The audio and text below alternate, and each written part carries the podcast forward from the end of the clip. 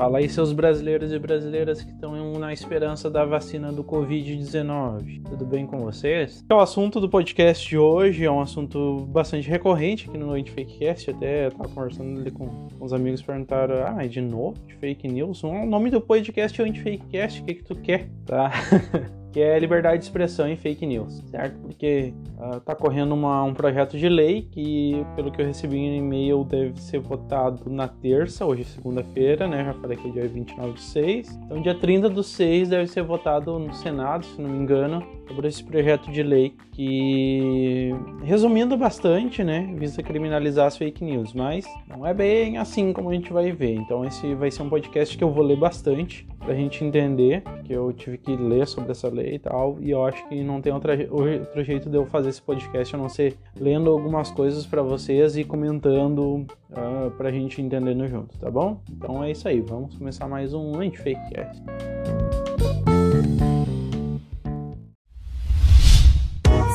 A iniciativa Podcasters Unidos foi criada com a ideia de divulgar podcasts menos conhecidos, aqueles que, apesar de undergrounds, têm muita qualidade tanto em entretenimento quanto em opinião. Por aqui você tem a chance de conhecer novas vozes que movimentam essa rede. Então entre lá no nosso Instagram, o arroba Podcasters Unidos, é só escolher e dar o play.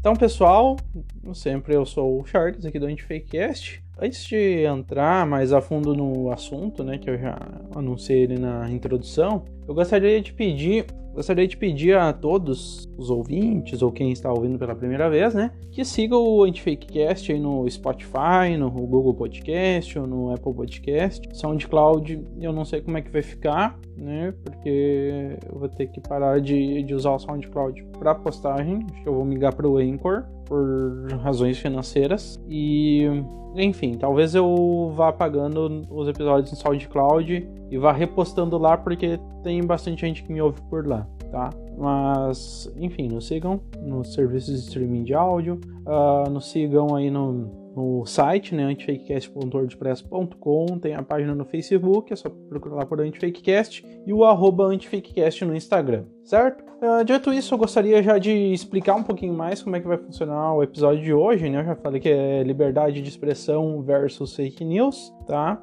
E por que isso? Porque está vindo à tona tanto a investigação né, contra o chamado gabinete do ódio, que é envolvido na divulgação de fake news, né?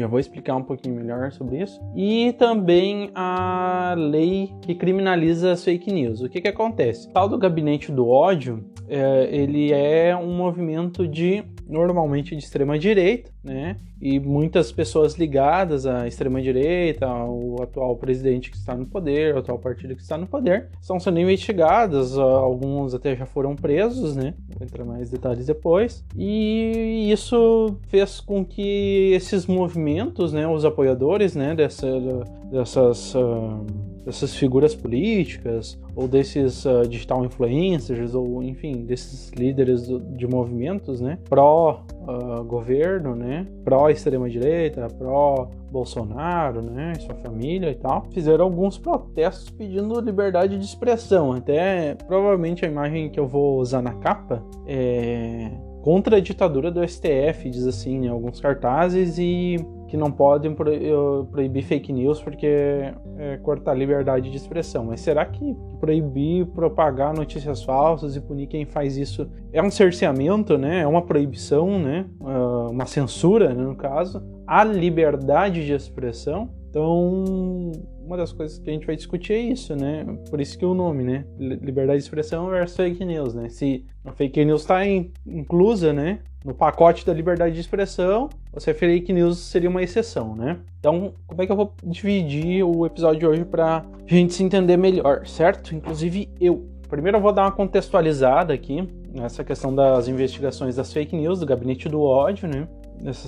Movidos pelo STF, certo? Falar um pouco do, do que, que aconteceu até chegar essa, essa situação. Depois a gente vai falar um pouquinho sobre o que seria a diferença entre uma, uma crítica, né, a disseminação de notícia falsa. E depois eu vou falar sobre essa lei, que provavelmente vai ser votada amanhã, né, terça-feira, no dia 30 de 6 de 2020. Não sei quando é que você está me ouvindo. O vídeo que está me ouvindo já foi votado, porque é hoje segunda, eu posto episódio na quarta. Então, necessariamente, todo mundo que me ouviu vai me ouvir na quarta, tá? Mas provavelmente, mesmo sendo aprovado ou não aprovado, é, não é um troço que vai sair de discussão tão cedo, ou se não for aprovado, é um negócio que talvez fique um tempo na gaveta, mas uh, talvez seja reformulado algumas, algumas coisas do projeto de lei, como já foi bastante, a gente vai ver isso, e volte a ser votado no, no futuro próximo, tá? Então, para falar sobre esse projeto de lei, que é vai ser uma parte mais à frente. Eu vou, eu vou ter que ler meio que na íntegra, alguns uh, textos aí do, de alguns sites de notícias sobre esse projeto de lei,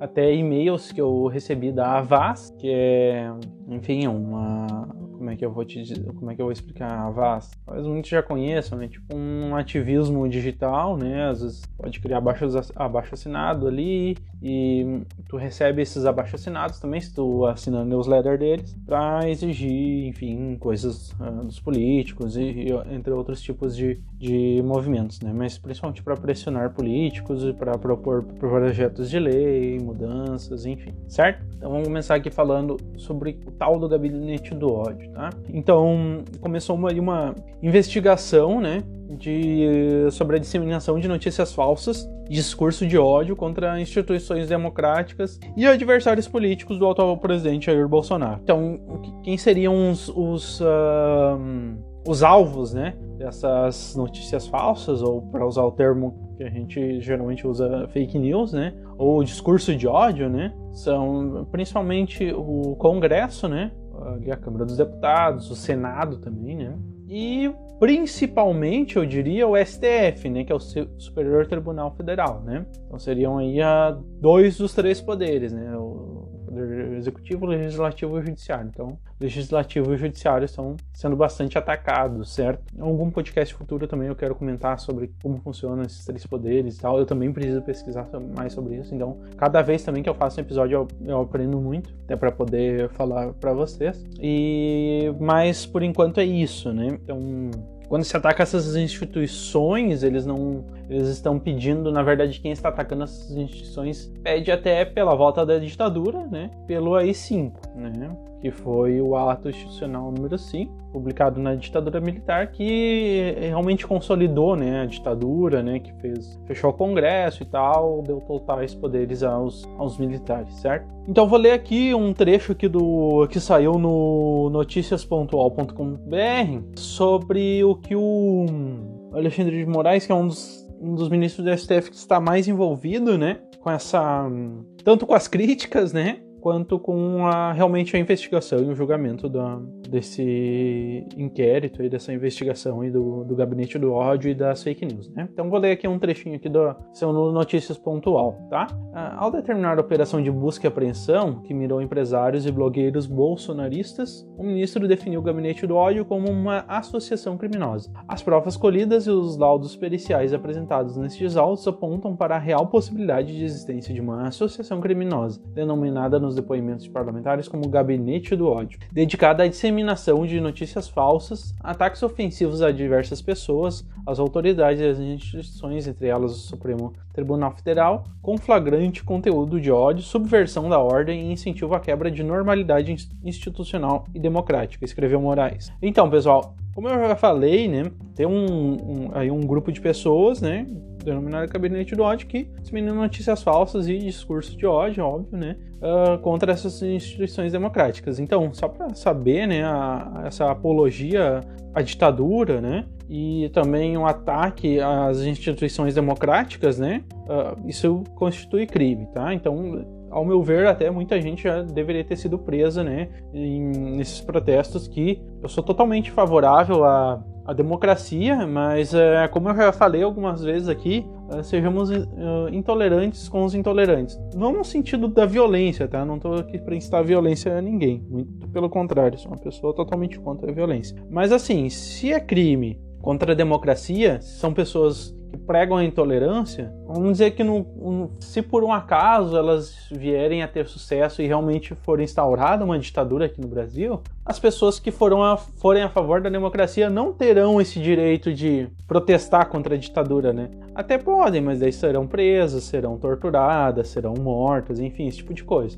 E eu não estou dizendo que, que, vamos dizer que quem é a favor da ditadura e, e protesta isso, propaga isso aos quatro ventos, tem que receber na mesma moeda, no caso de ser violentado, ser torturado, não, longe disso. Mas que sejam aplicados, né, aquilo que a lei diz sobre o ataque às instituições democráticas, certo? Então, explicando aqui um pouquinho mais sobre o que é o gabinete do ódio, tá? Eu dei uma pesquisada porque esse termo está um pouco vago, né? Eu achei que então que o gabinete do ódio então seriam a princípio seriam servidores públicos ligados ao presidente da República, que pelo que eu vi trabalham no mesmo andar né, da presidência da República, né, onde o, o escritório, sei lá, a sala do, do presidente da República, né, e ao invés de, trabalharem, né, eles estariam ali uh, fazendo divulgação de fake news e as redes sociais uh, do presidente, tá? Então, a princípio seria isso, pelo que eu pesquisei, né? E quem o principal mandatário, então, desse gabinete do ódio seria o filho do presidente, o Carlos Bolsonaro, também conhecido como Carluxo. E esses funcionários, eles não são funcionários do presidente ou da família do presidente, eles são funcionários públicos. Então, um funcionário público, ele não serve a um partido, a um político, ele serve ao Estado. Como é que eu vou explicar isso?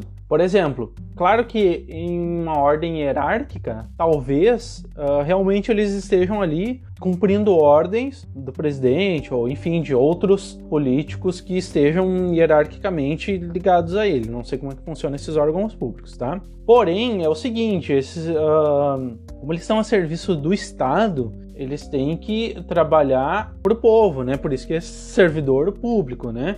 Então eles não podem, uh, ou não deveriam, pelo menos pela, pela ética, atender a mandos né, de políticos que são mandos, né, que são ordens explicitamente de caráter marqueteiro, de caráter pessoal, de política pessoal, né, uh, do presidente, por exemplo. Então eles não podem fazer a social do presidente fazer uma propaganda boa do presidente e tal, ou muito menos espalhar notícias falsas do presidente, tá? Por quê? Porque eles estão ali a serviço do Estado, né? Eles estão uh, utilizando, para isso, eles estão utilizando recursos, estariam, né? Estariam, de acordo aqui com as notícias, né, que eu, que eu li, utilizando da, da dinheiro público para isso, né? Então, eles recebem, o salário deles é, é, pagado pelos nossos impostos, o computador, eles é pago pelos nossos impostos, né? Então eles não podem é, diretamente fazer propaganda pró algum político em específico, certo?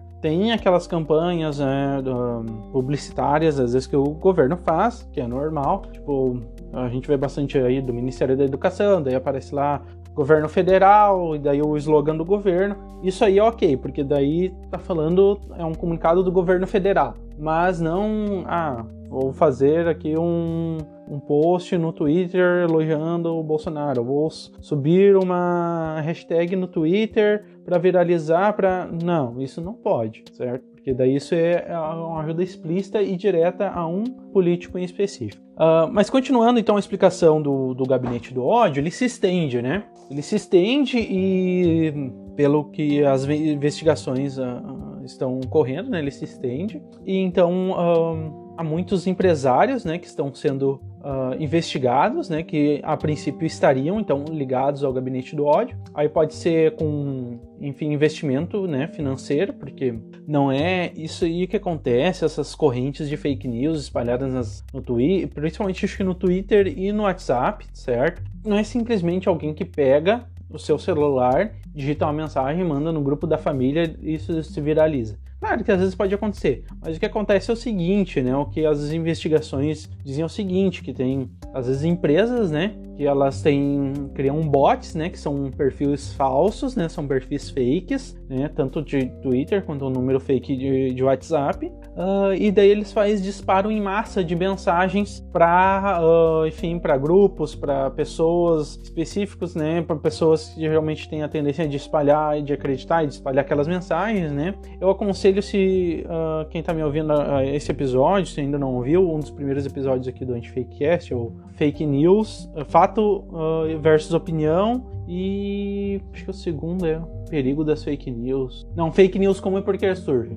Nem eu lembro o nome dos episódios né, que eu ponho. Tristeza. Enfim. Mas para entender a ideia por trás da fake news e às vezes umas bem besta, né? É feita só para tirar um, uma febre para ver que tipo de coisa aquela pessoa acredita. Ok, essa pessoa tem a tendência de acreditar nesse tipo de notícia em notícias esdrúxulas, então são passadas esse, esse tipo de, de notícia falsa para ela, porque ela vai propagar para várias pessoas, certo? Então, algumas das pessoas uh, bem famosas aí que estariam sendo ligadas, né, ao gabinete do óleo, uh, uma delas seria um empresário bem conhecido aí por, por apoio ao, ao presidente, que é o Luciano Heng, né, que é o velho da van, tá? O Abraham Weintraub, que recentemente era ministro da Educação e foi demitido, né? Ele até fugiu, né? Saiu meio fugido, assim, né, para os Estados Unidos, porque ele está sendo investigado também por envolvimento com o gabinete do ódio, com a, a, disseminação das fake news, né? E outra pessoa que até foi presa, né? Chegou a ser presa é a Sarah Winter, né?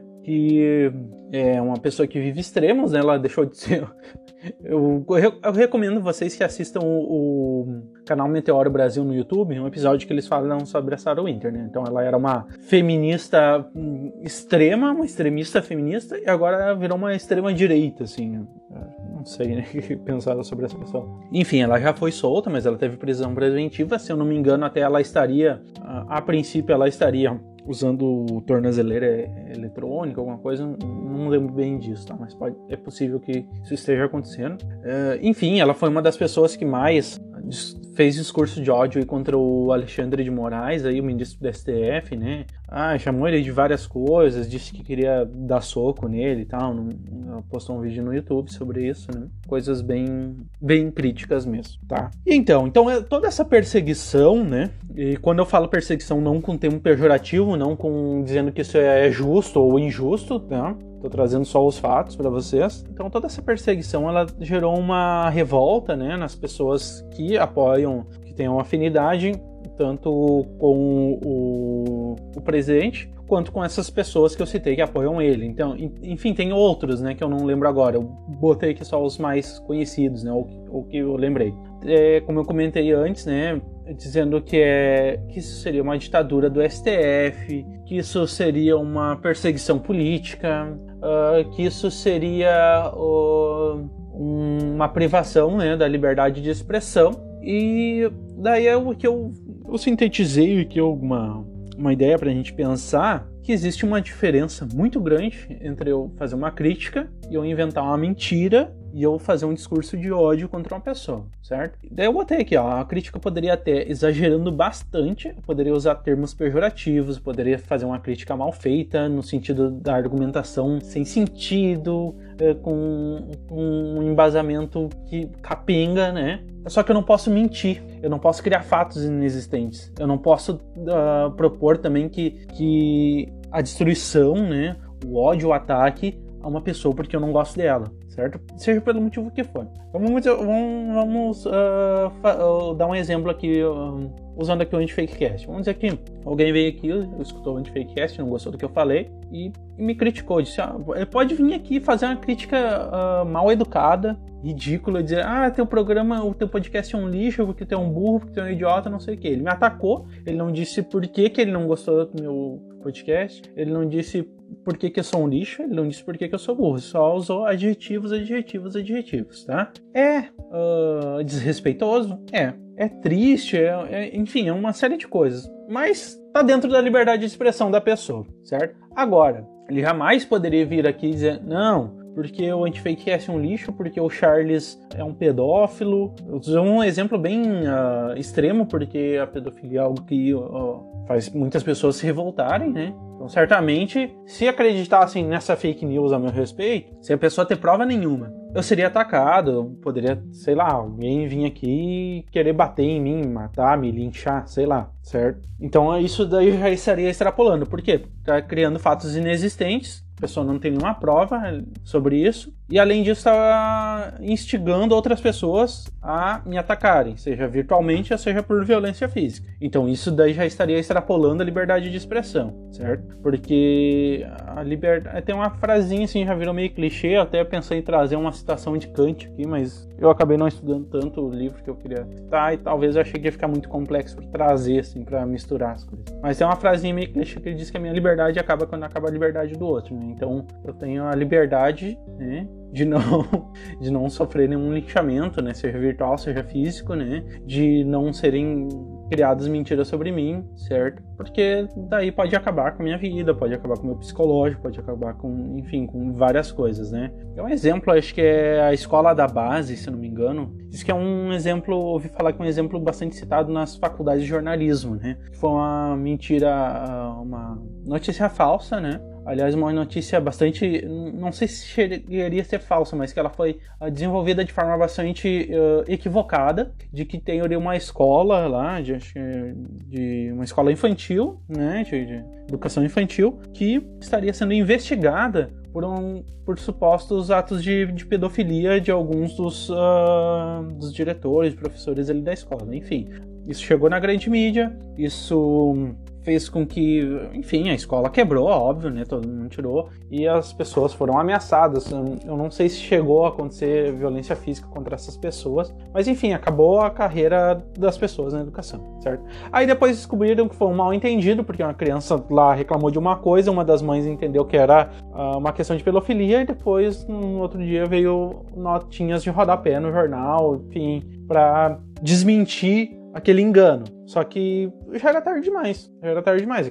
A pessoa, as pessoas ali envolvidas já, já estavam com seu psicológico destruído, com a sua carreira profissional destruída. A escola deixou de existir, né? E outra coisa, assim, tu só desmentir a notícia não, não repara totalmente, porque a mentira ela se espalha muito mais rápido do que a verdade, tá? Deixa, deixa eu até trazer um dado aqui. Ó, aqui, ó, na revista Galileu diz que as notícias falsas são 70% mais compartilhadas do que, a verda, do, que a verda, do que as verdadeiras nas redes sociais, tá? Então as fake news elas são 70% mais compartilhadas, certo? Então elas chamam muito mais atenção, geralmente porque elas têm um, uh, um título mais apelativo, elas uh, recorrem mais à paixão, né, à passionalidade e isso também reforça aquilo que eu disse. Vamos dizer que as redes sociais criassem só um mecanismo de te instigar a ir lá e, e desmentir. Não, isso não seria, se espalharia tanto. Então, alguns preconceitos, algumas ideias erradas já estariam encravadas uh, na cabeça de muitas pessoas que, que,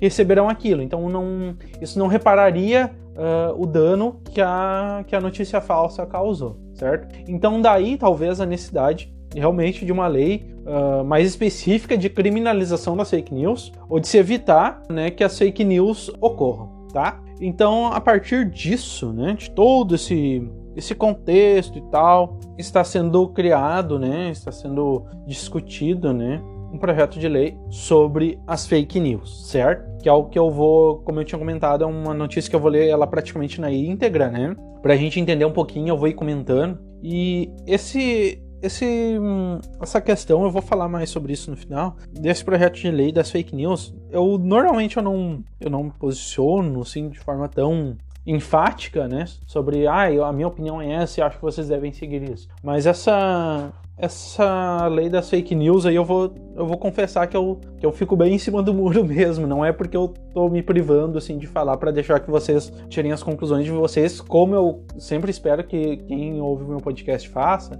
Mas dessa vez eu não tô nem me privando disso. Eu realmente eu, eu tenho muitas dúvidas sobre o que, que é melhor. Por quê? Eu vou, eu vou confessar que se você me segue no, no, Instagram, no Facebook, acho que foi no Facebook que eu compartilhei pela página do Antifakecast, deve ter visto que eu compartilhei, né, o, o abaixo assinado para apoiar né, essa lei contra as fake news. Porém, uh, depois disso ela teve, teve um revés, porque ela foi mudada drasticamente, né? E teve alguns pontos bem estranhos ali que mudaram, e até o próprio Avaz me mandou um e-mail pedindo para mandou, enfim, mandou e-mail não só para mim, né, para várias pessoas ali que, que assinam a newsletter do Avaz, pedindo para que a gente pressionasse, né, os senadores, né, para que essa lei não passasse, porque ela foi mudada, ela não e ela tinha alguns pontos ali que o Avaz atacou bastante fortemente, que eu vou também depois vou comentar esses e-mails que eu, que eu recebi da, da Avaz, tá? O texto diz assim: o, Senado deve votar nesta terça-feira, 2. Então aqui esse texto é de 2 de junho, tá?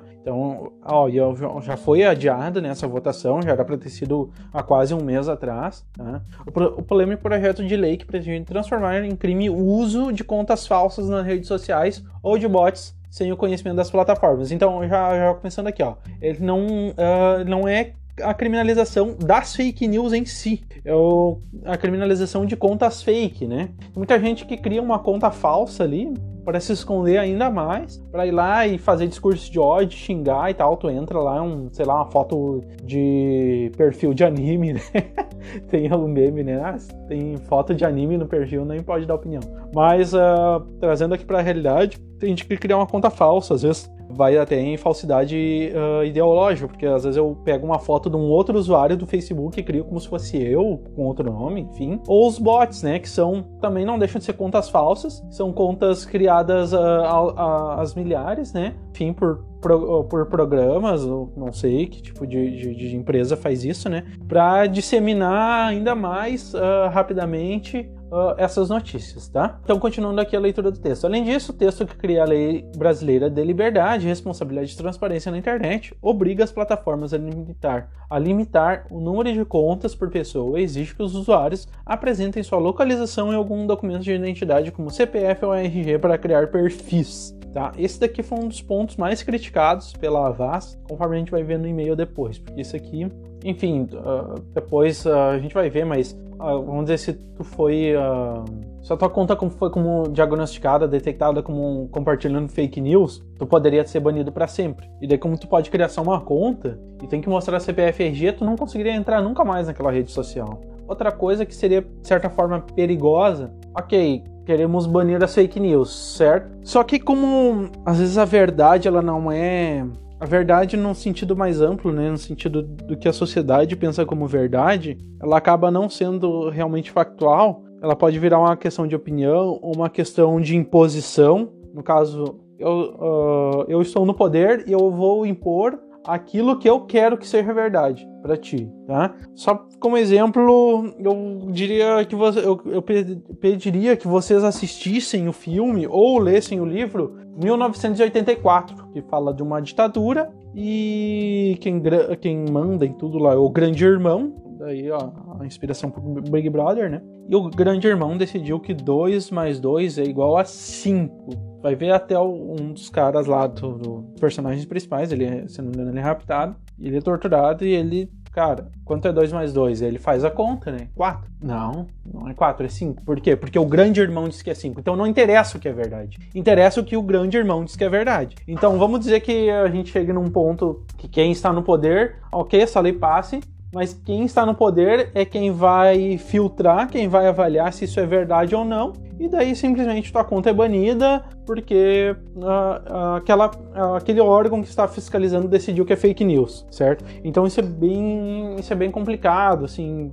E daí daqui a pouco tem teu, ali teu CPF, RG, pode, sei lá, polícia pode usar para alguma coisa, né? Se tiver sob o comando de, de pessoas mal, intencionadas, né? Ou pouco competentes, tá? Mas isso eu vou entrar mais depois quando eu ler o e-mail da, que a Vaz mandou para mim, certo? Continuando aqui a leitura. Criada pelos deputados Felipe Rigoni, do PSB do Espírito Santo, Tabata Amaral, do PDT de São Paulo, e pelo senador Alessandro, Vie... Alessandro Vieira, do Cidadania de Sergipe, a matéria ficou conhecida como PL das Fake News. Após pressão de ativistas de direitos digitais, plataformas e até a do governo Bolsonaro, os três apresentaram nessa segunda-feira, primeiro, né? Então uh, foi apresentado no dia 1 de junho de 2020, né? Uh, uma nova versão do projeto. Então, eles criaram um projeto, teve pressão aí da, da, das próprias plataformas de, de, de, redes sociais aí, do Twitter, do Facebook, né? Depois a gente vai ver ali o posicionamento dessas redes, né? Twitter, do Facebook, do WhatsApp, do Instagram, né? Sobre esse projeto de lei. Teve uma pressão também uh, de ativistas de direitos digitais e também da ala bolsonarista, certo? Então, depois dessas pressões, uh, esse texto,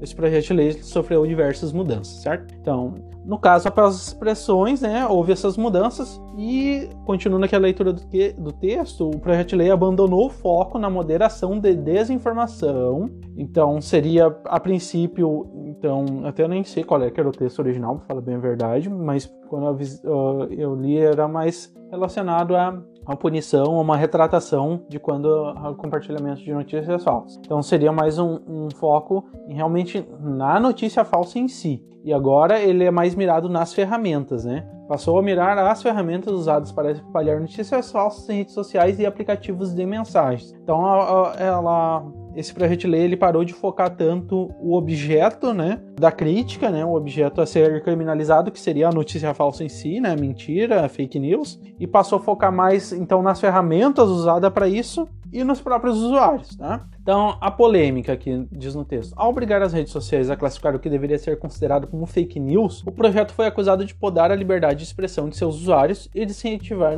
a, censura online. Representantes de redes sociais afirmaram a Tilt, que é o, um, a página aqui do UOL, né,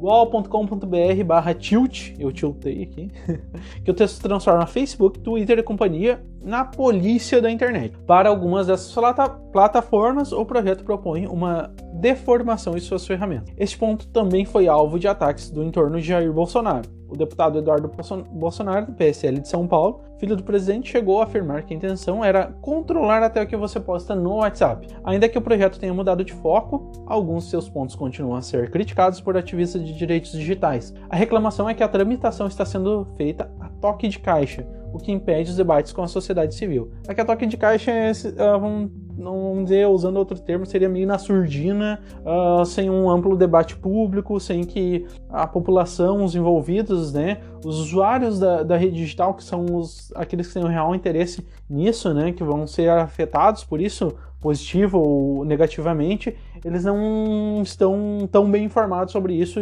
e esse debate público ele não foi bem posto ainda. Né? Então aqui vamos ver uma citação aqui. Eu acho um descalabro voltar a um texto que foi apresentado no dia anterior. Afirma Francisco Brito Cruz, diretor do Internet Lab. Até agora a gente não conhece o que vai ser votado amanhã. Afirma Fernando Galo, gerente de políticas públicas do Twitter Brasil. No caso não foi mais amanhã, né?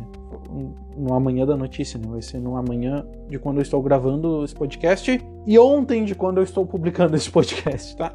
Vocês que se entendam aí em casa. Fazem a mesma. Eu vou deixar o link, tá? Eu vou deixar o link no, no site, fica o link sempre do, do das fontes que eu, que eu tirei para fazer o podcast. Então, eles fazem as mesmas críticas né, das organizações e tal. Então, aqui na última segunda-feira, 29, o Comitê Gestor uh, da Internet, CGI.br, fez eco às críticas e pediu ao Senado e à Câmara que ouça agentes interessados, já que o tema traz complexidades conceituais e técnicas e pode ter graves consequências sobre direitos fundamentais, como a liberdade de expressão e a vedação à censura. Empresas de radiodifusão defendem a proposta, né? Então, a princípio, pessoas que estavam antes, né, que, que, surgiram e que já participavam antes da, da comunicação, né, antes da internet, defendem a proposta, porque eu imagino que seja porque, eu até vou ler um pouquinho mais aqui depois que eles, que eles alegam, mas como eu já falei em outros episódios, tu tem um programa de TV, se tem um programa de rádio, tu tem um cuidado maior com o que tu vai trazer, né? Se bem que agora sempre houve alguns absurdos assim na TV, mas não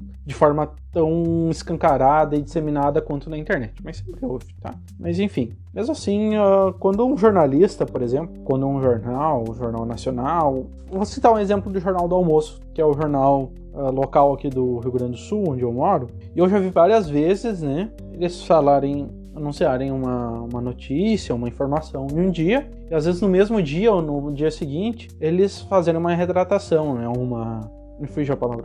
Eles dizem, ah, ontem a gente falou tal coisa, a gente gostaria de. É uma correção, né? Eu gostaria de corrigir e dizer que a informação verdadeira é tal, tal e tal. Então, quem desinformou, desinformou informou errado, vai lá e desmente. O jornalista ele tem esse. Normalmente, né? Se é um bom jornalista, se é um jornalista que que obedece à ética da profissão, ele tem esse cuidado, né? Ele tem essa, esse dever, né? com a profissão dele, certo? Então, acho que é isso também que, quando as empresas da radiodifusão defendem essa proposta, esse projeto de lei, eu acho que é isso que eles querem dizer. Né? Então, olha, nós temos responsabilidade com o que a gente compartilha. Agora vai qualquer um lá na internet compartilha qualquer coisa? Não, peraí. Então, vamos, vamos uh, equilibrar as coisas, né? Então, continuando aqui. Para Marcelo Bechara, membro do Conselho da ABERT, que é a Associação Brasileira de Emissoras de Rádio e Televisão, e diretor da regulação do Grupo Globo, diz não, ah, diz não achar bom o projeto de lei, mas afirma que as plataformas devem ser responsabilizadas por seu modelo de negócio promover fake news. Interessante. Ele aponta até para a possibilidade da desinformação ser promovida. A desinformação é uma árvore, a gente tem que olhar para a floresta inteira. Liberdade de expressão não é liberdade de viralização, não é liberdade que você paga com impulsionamento. Então o que, que ele diz aqui sobre impulsionamento? Esqueçamos né, essas empresas que talvez deveriam, uh, teriam sido contratadas pelo gabinete do ódio e tal para propagar fake news, tá? Esqueçamos isso. O próprio Facebook, o próprio Instagram, o, próprio, o Twitter eu não sei, mas o Facebook e o Instagram eu tenho certeza. Enfim, eu já trabalhei um tempinho com, com marketing digital, marketing de afiliados, não deu muito certo, enfim, mas eu sei que eles têm ferramentas de tu uh, impulsionar publicações. Tu paga um valor para essas, essas plataformas de redes sociais e elas compartilham a notícia, o, o post, o, enfim, o link que tu quiser para várias e várias pessoas. Claro que uh, passa, uh, tu tem, uh, o teu post tem que ser aprovado. Mesmo depois de aprovado e de anunciado, ele pode ser banido, deletado. Mas existem, vamos dizer, quem eu não sou muito bom nisso, eu nunca fui muito bom nisso, é por isso que eu parei. Mas quem entende muito bem dessas ferramentas sabe que tem alguns jeitinhos para tu burlar o robô, enfim, o, o programa né, do, do, do, Facebook, que vai avaliar se o teu post é aceitável de ser uh, publicado e patrocinado, né? Uh, impulsionado, né? Com, com o valor que tu investe, ou não, certo? Então, isso é até meio bugado, assim, porque às vezes ele bloqueia uns troços que não tem nada a ver, mas eu canso, canso de ver, canso de ver anúncio no, no, meu Facebook, no Instagram, de coisas absurdas, assim, de coisas que é óbvio que é pirâmide financeira, ou que, uh, ou que promete coisas, enfim, absurdas, né? Então, isso que, o, que, o, que a citação do Marcelo Bechara critica, né? Então, vamos ver aqui, continuando a, a leitura da matéria, tá? O que diz o projeto? O projeto de lei 2630 de 2020 cria a Lei Brasileira de Liberdade, Responsabilidade e Transparência na Internet, que altera o Marco Civil da Internet e a lei, a lei da a lei, opa, desculpa, a Lei Geral de Proteção de Dados Pessoais, o Código de Defesa do Consumidor e a Lei das Eleições. Segundo o senador Alessandro Vieira, as alterações já foram propostas ao relator da matéria, Ângelo Coronel, que também conduz a CPMI das fake news e deve aceitar as mudanças. O projeto proíbe nas redes sociais contas inautênticas. São os perfis criados para se passar por terceiros. Por isso,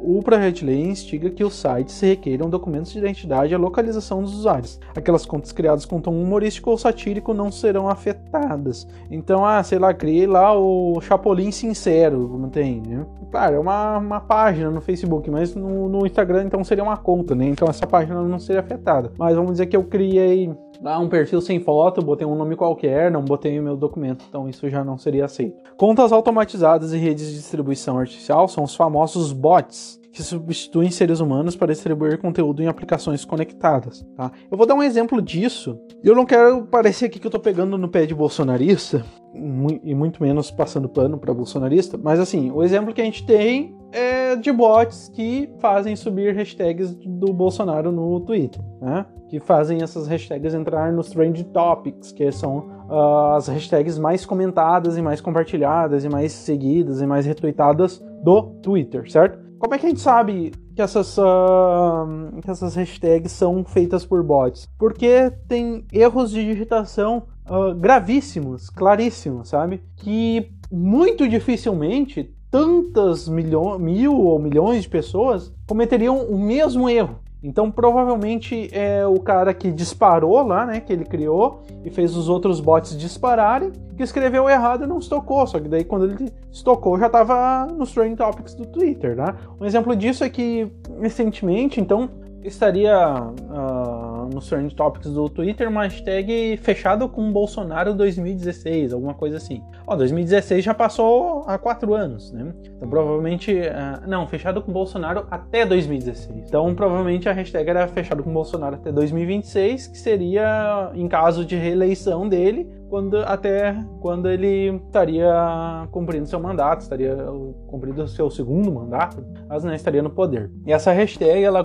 teve aí no, no top 1, enfim, uma das principais uh, hashtags aí do, nos trend topics do Twitter há alguns dias, né? Então tudo indica, né? Tudo leva a crer que é, são bots, né? O problema é, tipo, como esses bots, né, foram utilizados, se foi utilizado com dinheiro público, se foi utilizado com caixa 2, alguma coisa assim, na né, época das, daí da, da campanha, né? É, isso que é investigado, isso que é, já é ilegal, independente dessa, dessa lei, certo? Aqui continuando sobre o projeto de lei, né? Obriga que comuniquem conteúdos patrocinados, quaisquer, quaisquer peças publicitárias intermediárias pelas próprias plataformas devem ser indicadas. Mas no, no Facebook a princípio já aparece, né? Quando tu vê um post, uh, tem ali embaixo ali, né? Uh, do perfil que está compartilhando, tem ali embaixo pequenininho patrocinado. Propaganda eleitoral irregular. Essas peças devem ser direcionadas para o Ministério Público Eleitoral tomar providência. Isso eu acho, eu não sei, eu, eu, talvez eu teria que estudar mais essa lei.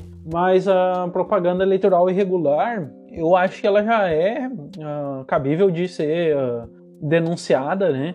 Independente dessa lei, certo?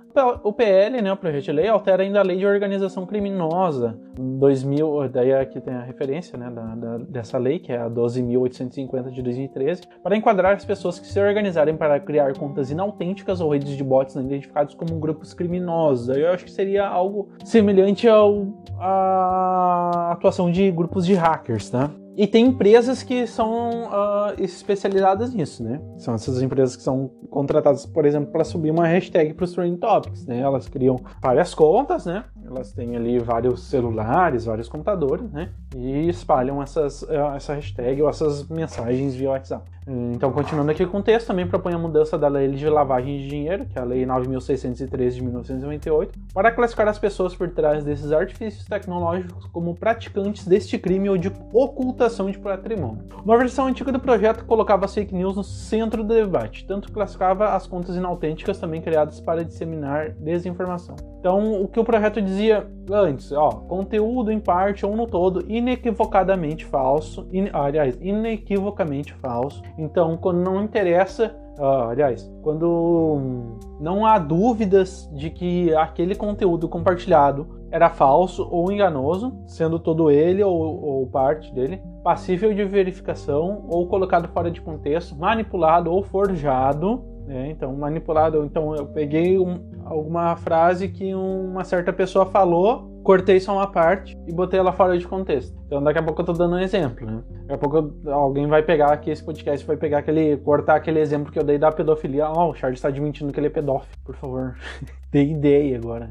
Aí vamos dizer, eu pego essa, só essa fala solta e compartilho e digo, ah não, aqui, ó, o próprio Charles admite o que é. Aí quem não escutou o episódio, o episódio vai lá, ah, não sei o que, blá, blá, blá. Então, quem fizer isso, criminoso, né? Então, é um conteúdo colocado fora de contexto com intenção de enganar, né? E ele é forjado também. Então, com potencial de causar danos individuais ou coletivos, tem esse potencial, ressalvado o ânimo humorístico ou paródia. Então, daqui a pouco, se eu for um humorista, um comediante, e deixo claro, assim, né, por todo o contexto que eu queria, deixo bem claro que aquilo ali é só uma piada, um meme, alguma coisa, isso não estaria uh, sendo criminalizado, tá? Mas qualquer coisa fora disso que for inequivocamente, né? Ou seja, eu fiz isso de propósito, eu falsifiquei uma informação, falsiei, né? Tornei uma informação falsa de propósito, com a intenção de enganar, né? E isso dá para, vamos dizer, isso é um, talvez seja um ponto polêmico, que seja difícil de mensurar isso. Entretanto, existe uma uma diferença entre uma informação errada e uma informação falsa. A informação falsa, quando ela é criada, normalmente ela uh, tem esse propósito realmente de enganar, né? Uh, e ela não é desmentida por quem criou, né? Depois desconversa, não, não foi isso que eu quis dizer, não sei o que, mas o estrago já tá feito. A informação errada, às vezes, ela pode vir porque a, a fonte, ela estava enganada. Por exemplo, a polícia está investigando uma coisa e tudo leva a crer que o que aconteceu, que o crime aconteceu de tal e tal modo. Só que a, a polícia ela não terminou de investigar ainda. Então o jornal vai lá e diz, ó, por isso ainda está investigando. Por enquanto se acredita que o, as razões do crime tenham sido tal e tal e tal, mas tem que ser feito mais investigações, mais perícia e tal. E passa algumas semanas da investigação e se verificou que aquilo estava errado e que na verdade era outra coisa que tinha motivado o crime, outra pessoa que era culpada, enfim, ou que foi um acidente, tá? Aí seria, aí seria esse o caso. Continuando aqui. E, outra, e outra coisa é aquele exemplo que eu dei antes, né? Eu tirei uma informação ou inventei uma, uma informação que não, não tem prova nenhuma e espalhei para várias pessoas e, enfim, daí é, constitui fake news, mas não é um engano. Né? Então, continuando aqui, inicialmente o projeto considerava como boas práticas o uso de verificadores de fatos, a rotulagem de conteúdo enganoso, a interrupção imediata de mecanismos de recomendação de conteúdo e o envio de informação verificada para todos os usuários atingidos por uma fake news. Agora o texto estipula que o então, como a gente vê, o foco antes é, realmente era no conteúdo, né? Era na mensagem, era, enfim, verificar a veracidade do que foi compartilhado, né? E talvez agir de meios para evitar que isso se espalhasse ou de punir quem havia feito isso. Agora o texto estipula que o Comitê Gestor da Internet, CGI.br, cria um grupo multissetorial para elaborar uma proposta legislativa contra informações enganosas. Ele também deverá definir o que é desinformação, além de criar um código de boas práticas para verificadores. Ainda que a desinformação tenha sido do escopo do texto, os criadores do PL defendem que é hora de debater o assunto. É, isso aqui parece ser legal, né? Porque o princípio está muito vago, muito subjetivo, né? Então, uh, então esse cometor, comitê gestor da internet, né? Criaria então um, uma cartilha, alguma, um consenso, né? Do que, que seria os critérios a serem utilizados para definir o que é uma fake news, desinformação, né? E boas práticas para quem vai verificar, vai fazer essa, uh, os critérios, né, para quem vai fazer essa verificação, vai trabalhar como esse fazendo essa filtragem, certo? Aqui continuando, mais transparência. O PL continua prevendo que redes sociais sejam mais transparentes e exibam um número de conteúdos removidos, promovidos ou suspensos, total de bots ou redes de bots, número de conteúdos rotulados, métricas que possam que possam fornecer comparação histórica e os resultados de, do Brasil com o de outros países. A nova versão do PL agora inclui diretrizes de como as redes sociais devem proceder proceder ao remover o conteúdo de algum usuário. Pelo texto, elas devem avisar ao usuário assim que começarem a analisar alguma postagem dele. A notificação deve conter os motivos para a averiguação. Fornecer por três meses ferramenta para usuários contestarem a decisão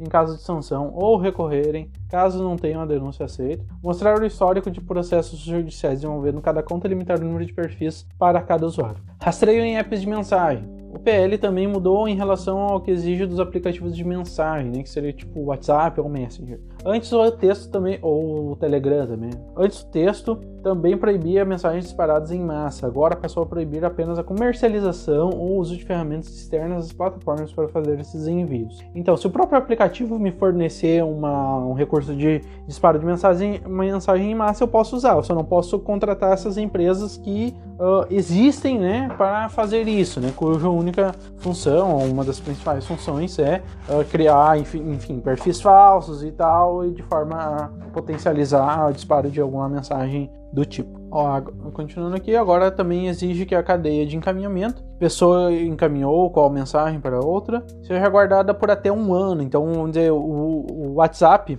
teria que criar algum mecanismo, não sei se isso já existe, ter algum mecanismo de uh, do caminho da mensagem. Então, vamos dizer que eu mandei uma mensagem para minha mãe, ela mandou para meu pai, ela mandou uh, depois meu pai mandou para meu irmão. Então, o WhatsApp teria que ter alguma forma de ter esse registro, né, de onde saiu a, aquela mensagem inicialmente, para quem ela passou depois e depois e depois e depois, enfim, todo o caminho da mensagem ela teria que ter guardado em algum banco de dados por até um ano, tá? O projeto, no entanto, dispensa que o conteúdo seja armazenado também. Então, só uh, o caminho da mensagem. A ideia é que esse tipo de trilha possa ser requerido por meio de ordem judicial, conforme prevê o marco civil na internet, internet. Vamos ver como é que essas empresas se posicionaram. WhatsApp é a principal plataforma de bate-papo do Brasil e critica fortemente a questão de armazenar a cadeia de, do encaminhamento de mensagens. Quando dialogam na plataforma, as pessoas têm uma expectativa de privacidade. Rastrear conversas é uma ideia de rede social que é estranha ao WhatsApp. Se a gente considerasse as bilhões de mensagens enviadas pelo WhatsApp, isso exigiria uma mudança de plataforma. Saber que tem um gravador ali desconfigura um sistema de mensagem privado. As representações do Twitter e do Facebook no Brasil também se manifestaram contra o, contra o projeto de lei. O Twitter acredita que um importante e complexo debate sobre políticas de enfrentamento ao tema da desinformação deve ser amplo e cauteloso, permitindo seu amadurecimento e a construção de consensos, para que não haja um risco de resultar em supress supressão da liberdade de expressão e informação, conforme vem alertando as principais organizações de defesa de direitos na internet. Nos colocamos ao lado de organizações de defesa dos direitos na internet, ao apoiar que projetos de lei sejam resultado de amplo debate político, para garantir que não representem ameaça à liberdade de expressão e para evitar que tragam insegurança jurídica ao setor. Compartilhamos uh, depois o, esse aqui foi o Facebook e por último o Google, né? O Google diz o seguinte: compartilhamos da preocupação de entidades da sociedade civil, grupos acadêmicos e especialistas sobre a necessidade de um debate público mais amplo e informado a respeito de propostas legislativas que busquem soluções para problemas complexos como o da desinformação. O Google segue comprometido no debate, aliás, desculpa, no combate à desinformação no Brasil, com uma abordagem em várias frentes, oferecendo informações úteis, relevantes e de qualidade para as pessoas, ao mesmo tempo que atualiza e aplica suas políticas sobre conteúdo e desenvolve ações para apoiar o jornalismo profissional, as organizações de checagem e iniciativas de educação midiática, certo? Isso daqui é o todo o texto aqui que saiu no, no tilt aqui do all.com.br. Como eu falei para vocês, eu tinha compartilhado nas minhas redes sociais, tinha pedido fortemente que assinassem essa petição, né? Por aprovação do projeto de lei contra as fake news, né? E um dia depois eu já recebi um e-mail do Avaz, né? Que diz assim: urgente. A Avaz teve acesso à versão da lei contra fake news proposta pelo senador Ângelo Coronel da Bahia. E é terrível. Ele tirou as propostas que nossa comunidade apoia e agora quer obrigar as pessoas a cadastrarem sua identidade para acessar o Facebook, Twitter, entre outros absurdos. Por sorte, o texto foi vazado. Vamos pressionar nossos senadores. Blá, blá, blá. Vamos ver aqui, ó. Uh, isso é longe do que os brasileiros querem. Para se registrar nas redes sociais, teríamos que dar nossos dados pessoais. Como falei antes, né? As autoridades policiais teriam acesso livre aos dados pessoais dos cidadãos cadastrados, sem qualquer necessidade de autorização judicial. Depois de três avisos, a rede social pode banir o usuário que infringir as regras. Daí a Avaz botou essas regras entre aspas, né? Imagino que isso quer dizer que essas regras não estão claras, são regras que não foram debatidas, são regras que a gente desconhece, né? E, uh, ou às vezes como eu falei, às vezes dá alguns bugs, né? O, o Facebook vai lá e, e, bloqueia uma conta assim meio aleatório, né? Infringe as regras da plataforma para o resto de sua vida. Criminaliza com pena de prisão quem compartilhar ou replicar conteúdo inadequado. Depois também botou inadequado entre aspas, né? Quem decide o que é inadequado? Uh, qual é o debate? O que, que define o que é inadequado, né? Mesmo que sem intenção. Então, daqui a pouco tu pode ter teu perfil hackeado ou tu clicar num vírus, alguma coisa, e compartilhar um troço sem querer, e daqui a pouco tu é banido da plataforma por causa disso, tá? É uma, eu acho que é essa preocupação, certo? Daí aqui continuando. É temeroso o relator usou do apoio popular que a lei ganhou nas últimas semanas para apresentar esse texto bomba por debaixo dos panos. O novo texto projeto proposto pelo senador Coronel pode trazer riscos seríssimos para a democracia e a menos que haja debate sobre o texto, ele não pode ser votado. Hoje eu também recebi um assim, ó. Queridos amigos e amigas do Rio Grande do Sul, nossos senadores podem votar amanhã a lei das fake news. Conseguimos avanços importantes, mas a versão atual ainda tem problemas sérios. Querem manter em segredo pagamento de anúncios e o relator está considerando obrigar as redes sociais a fazerem nosso reconhecimento facial. Isso ah, seria bastante problemático. Mas se fazer reconhecimento facial, cara, e daí se eu vou acessar do computador ou se meu lá, celular mais antigo e a câmera não tá funcionando, não sei, eu acho muito estranho. Isso é extremamente perigoso. E o pior, o texto nem menciona fake news. Na prática, virou uma lei para proteger a honra dos políticos, mas que não é eficaz em proteger a sociedade contra as fake news, mentiras perigosas e sobre o coronavírus, né?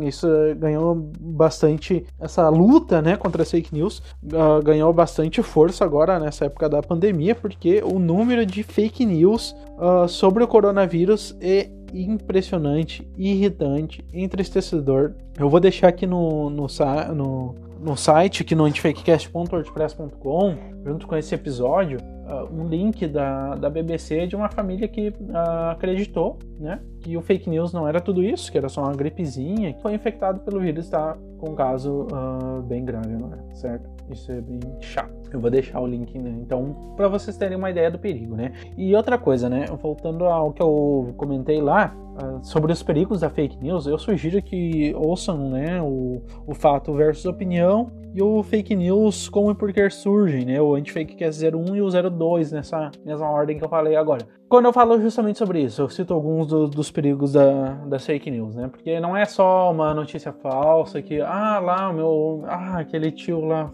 compartilhando essas merdas de novo, dá uma risada, fala mal do tio pelas costas. Mas, cara, pode ser que a tua família não afete, mas, eh, enfim, pode ser que alguém, como aconteceu, o cara foi infectado pelo corona, tá mal, tá com problemas respiratórios no hospital, porque achou que não era tudo isso, achou que era a mídia que tava fazendo alarde pra enfim, para ganhar para ganhar mais relevância. Tem notícias falsas dizendo que estão estão dando o, o, o atestado de o óbito lá, né, a causa mortes lá como sendo COVID-19 quando foi outras coisas, o que não é verdade também, né, já foi desmentido porque daí a prefeitura ia ganhar mais dinheiro do governo federal por cada morte, também não é verdade. Né? Então tem um monte de coisa aí circulando que é bem irritante mesmo, tá? E é bem, bem perigoso. Então daí a necessidade desse debate público sobre as fake news, tá? Então aqui só continuando, dei aqui um e-mail, né? Tiras perigosas sobre o coronavírus ou as eleições seguirão atingindo milhares e as redes sociais continuam livres de qualquer responsabilidade séria, né? Se não for feito algo sobre as fake news, tá? Então aqui eu falei, né, sobre os problemas das fake news, né? E como eu falei antes, eu, eu tenho, tenho bastante dúvidas, né, sobre esse projeto, porque realmente é, algumas, alguns pontos não estão bem claros, não foram bem debatidos e vários dos pontos parece que não realmente não estão focando nas fake news. E uma lei uh, proposta assim por mais bem intencionados os, os redatores da lei, os, enfim, quem está tentando propor essa lei, eu não estou dizendo que, a, que os, os, deputados, os senadores, qualquer um dos que eu citei, é mal intencionado. Também não estou dizendo que eles são bem intencionados, tá? Não sei, não sei a intenção deles. Mas enfim, por melhor que, que, possam ser as intenções dele, tem alguns pontos que estão bem estranhos ali e que, mesmo que aprovado agora, pode ser usado ali na frente para, enfim, para realmente para censurar as redes sociais, tá? Ao mesmo tempo que eu não acho que a liberdade de eu, enfim, daqui a pouco compartilhar alguma coisa, daqui a pouco minha conta ser bloqueada um pouco injustamente, seja superior ao valor de qualquer vida que é perdida por causa de uma fake news ou qualquer vida que é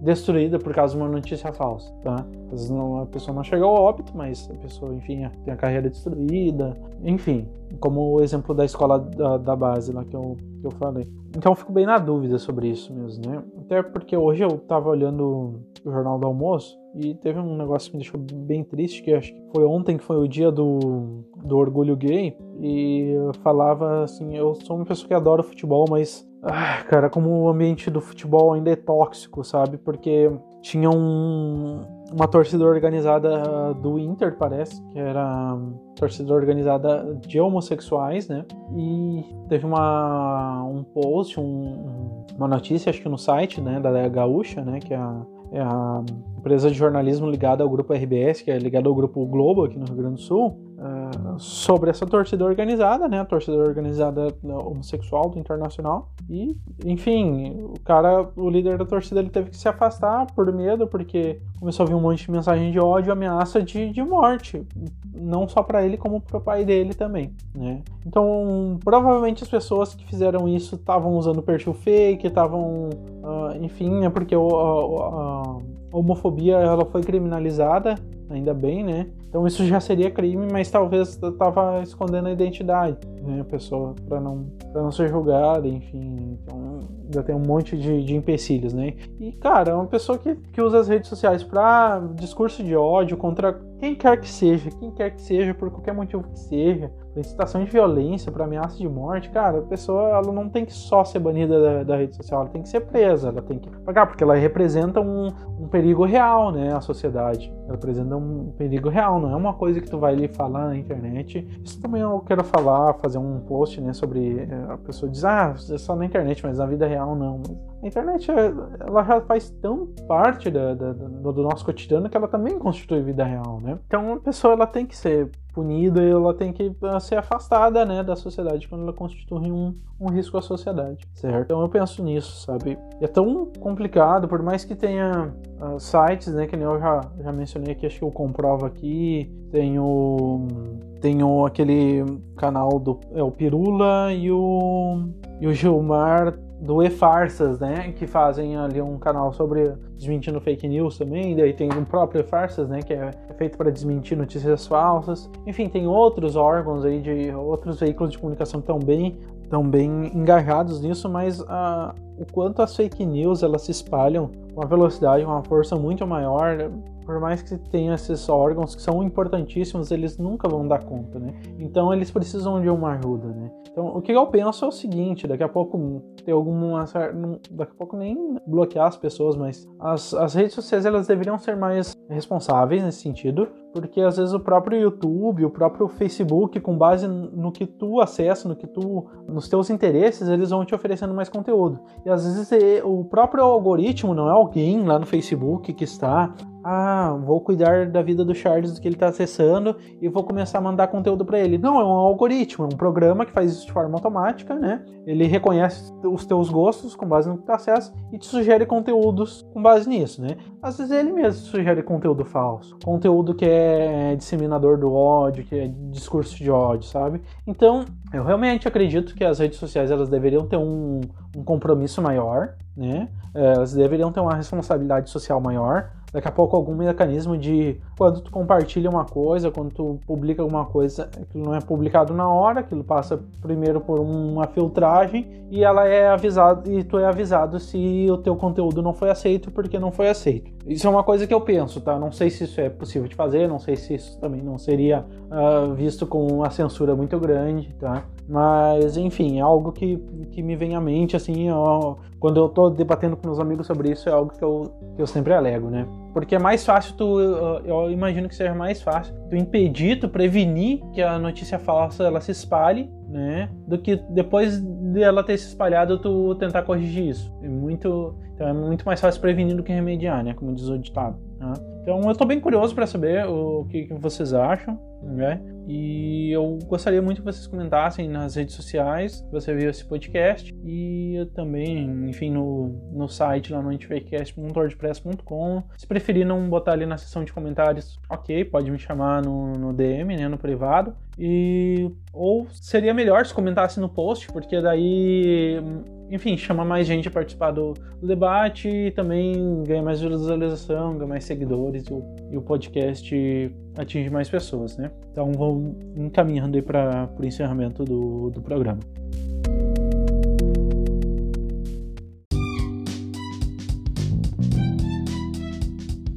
Então, pessoal, esse foi o Antifakecast de número 08, acho, né? Isso mesmo. Foi liberdade de expressão e fake news, né? Espero que tenham gostado, espero que tenha ajudado aí a esclarecer alguns pontos, né? E como eu falei, né? divulguem, né? divulguem o Antifakecast, uh, compartilhem com os amigos, dá um feedback. Pode ser, pode ser para dizer, bah, Charles, olha só, não gostei desse episódio por tal e tal motivo, ou a gravação tá ruim, tu tá falando muito rápido, alguma coisa. Pode chamar, eu vou tentar melhorar. E a intenção é sempre melhorar, crescer e trazer conteúdo de qualidade, né, para vocês. Uh, eu não ganho nada com isso, pelo menos por enquanto, né, não tô ganhando nada. Na verdade, eu, eu gasto com isso, né. Eu assinei errado lá o SoundCloud, só ali já foi quase 200 reais. E, enfim, gasto meu tempo e luz, essas coisas. E... Mas eu gosto muito de fazer, é algo que me dá muito prazer, me dá muita alegria. Eu aprendo muito fazendo isso aqui. E espero ajudar um pouquinho cada um que me ouve, que me dá o, o seu carinho, tá? Um abraço a todos, fiquem com Deus, tchau! you